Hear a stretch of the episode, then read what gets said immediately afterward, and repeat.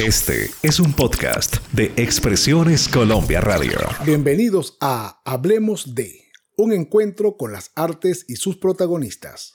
Desde Madrid, para los oyentes de Expresiones Colombia Radio en todo el mundo, les saluda Roberto Pérez. El siguiente es un espacio cultural y educativo que puede ser escuchado por niños, niñas y adolescentes sin la supervisión de sus madres, padres, representantes o responsables.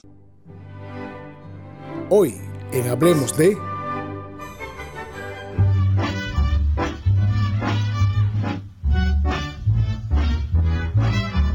Ay, ay, ay, me estoy muriendo. Imagínense a un personaje de mediana estatura, de torso erguido, caminar circunstancial, amplia sonrisa, ojos grandes y pestañas pronunciadas. Ahora vístanlo al mejor estilo de los pachucos, aquellos notorios caballeros que usaban traje con por lo menos dos tallas mayores a la que su cuerpo pedía, coronando aquel vistoso atavío con un gran sombrero adornado de una pluma. A todo esto sumémosle una voz sui generis, nasal pero pegajosa, extraña pero agradable. Ahora que tenemos, sí, nada más y nada menos que a uno de los más populares artistas de este continente, Germán Genaro Cipriano Gómez Valdés Castillo, o simplemente Tintán. Ay, ay, ay, me estás matando. Me estás quemando tu amor. Oh, si vinieras a besarme con pasión. Nacido el 19 de septiembre de 1915 en México, Distrito Federal, Tintán se convirtió, junto a otras grandes luminarias del momento, en uno de los actores más famosos del prolífico cine mexicano. Su primera aparición en la gran pantalla data de 1943, cuando tiene una corta intervención en un cortometraje llamado El que la traga, la paga haciendo de un vagabundo al que llamaban la chiva. A partir de este momento, Tintán apareció en por lo menos 100 películas más, en su mayoría como protagonista. Bonita como aquellos juguetes. En el transcurso de su carrera actuó como errabundo, como gángster, como bailarín, como cantante, como ingenuo ladrón, como jardinero y sobre todo como un mexicano enamorado de la vida y de las mujeres hermosas. Bonita como el beso robado. A su lado participaron artistas como la recordada Flaca Vitola, la bellísima Silvia Pinal, el Borolas, Ramón Valdés, su hermano en la vida real y a quien conocimos todos en el rol de Don Ramón en aquella serie llamada El Chavo, pero principalmente su carnal Marcelo, con quien hizo pareja durante casi toda su vida artística, dejando para la posteridad escenas inolvidables. Yo acuso a este carnal de ratero.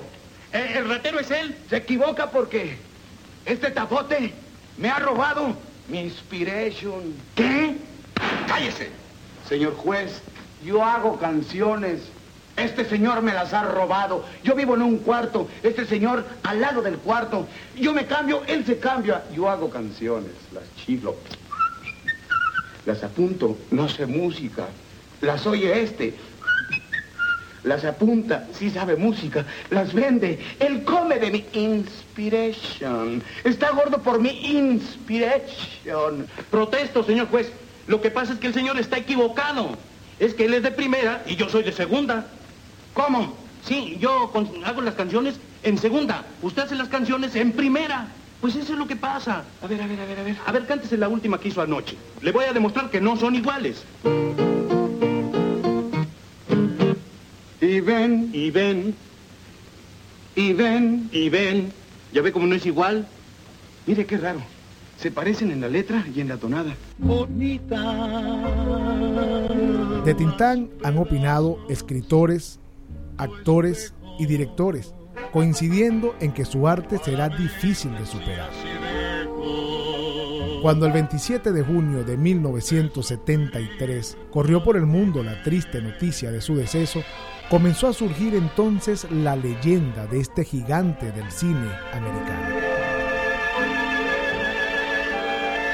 En 1949, AS Film encarga al director Gilberto Martínez Solares la película El Rey del Barrio, obra maestra del cine cómico mexicano. Entonces, el ya veterano realizador reúne a un elenco inolvidable, dejando sobre los hombros de Tintán la responsabilidad de encarnar a un peculiar y polifacético personaje que es a ratos maestro de música, pintor de brocha gorda y además el líder de una banda de asaltantes, fingiendo, ante la constante sospecha del grupo, ser un peligroso gángster recién llegado de Chicago.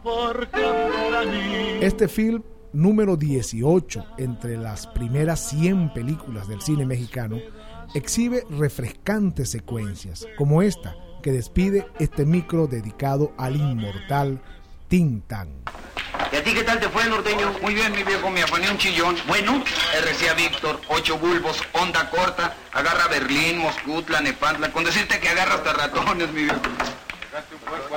¿Y a ti qué tal te fue, mi peralvillo? que ya se les olvidó que yo soy gente decente. ¿Y tú sabes por qué tal te fue? Yo dos tapones de Cadillac y uno de Ford. ¿Y tú, Borolas? Me afané una cartera en un Roma Mérida. Cargada, mi viejo. ¿Qué va, hermano? Resultó ser de un profesor normalista. Ah, pero después me emparejé. Me encontré una cotorra descuidada y le volé la bolsa a la brava. Ya, ya, pues ahí viene el jefe.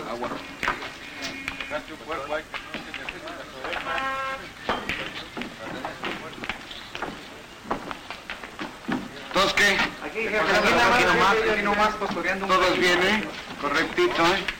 ¿Qué tal les fue anoche? Aburre mal, mi jefe. En toda la noche no pude dar ni un golpe. A mí ya me agarraron la chota cuando me iba a volar una llanta. Fíjense que yo me clavé una cartera vacía. Muy vacía, así que les fue muy mal a todos ustedes, ¿eh? ¡No se hagan!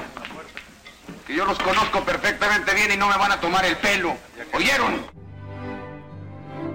Y hasta aquí hablemos de un encuentro con las artes y sus protagonistas. Desde Madrid, para los oyentes de Expresiones Colombia Radio en todo el mundo, se despide Roberto Pérez. Hasta una próxima ocasión. La información de interés desde Colombia para el mundo. www.expresionescolombia.co